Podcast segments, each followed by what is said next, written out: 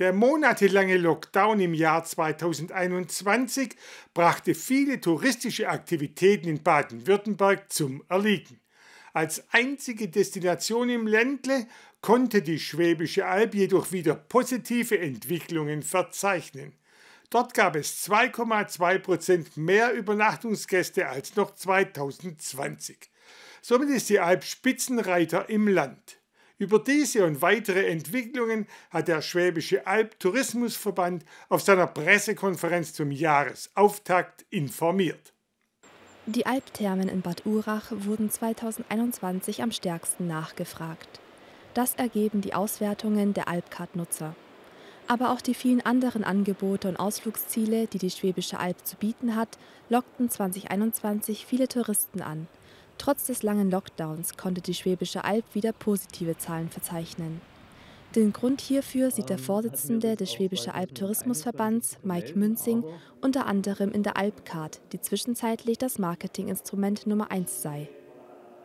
Die Alpcard hat sich etabliert und äh, wird äh, verstärkt nachgefragt. Das ist das eine.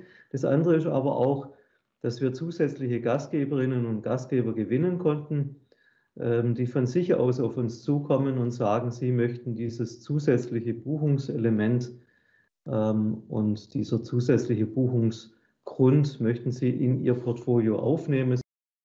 Das gestiegene Interesse an der Schwäbischen Alb machten auch die Zugriffe auf die Website deutlich. So gab es 15,6 Prozent mehr Zugriffe als noch 2020. Der Tagestourismus erlebte 2021 deutliche Steigerungen. Einen erheblichen Schub haben Outdoor-Aktivitäten wie Radfahren und Mountainbiking erfahren. Drei Landesradfernwege wurden neu strukturiert. Einer davon war der Schwäbische Albradweg. Dieser wurde nun verlängert und hat einen anderen Startpunkt in Bayern. Dementsprechend startet der Weg jetzt in Donauwörth sozusagen am äußersten nordöstlichen Rand der Schwäbischen Alb, wo es dann übergeht in die Fränkische Alb oder ins Frankenjura.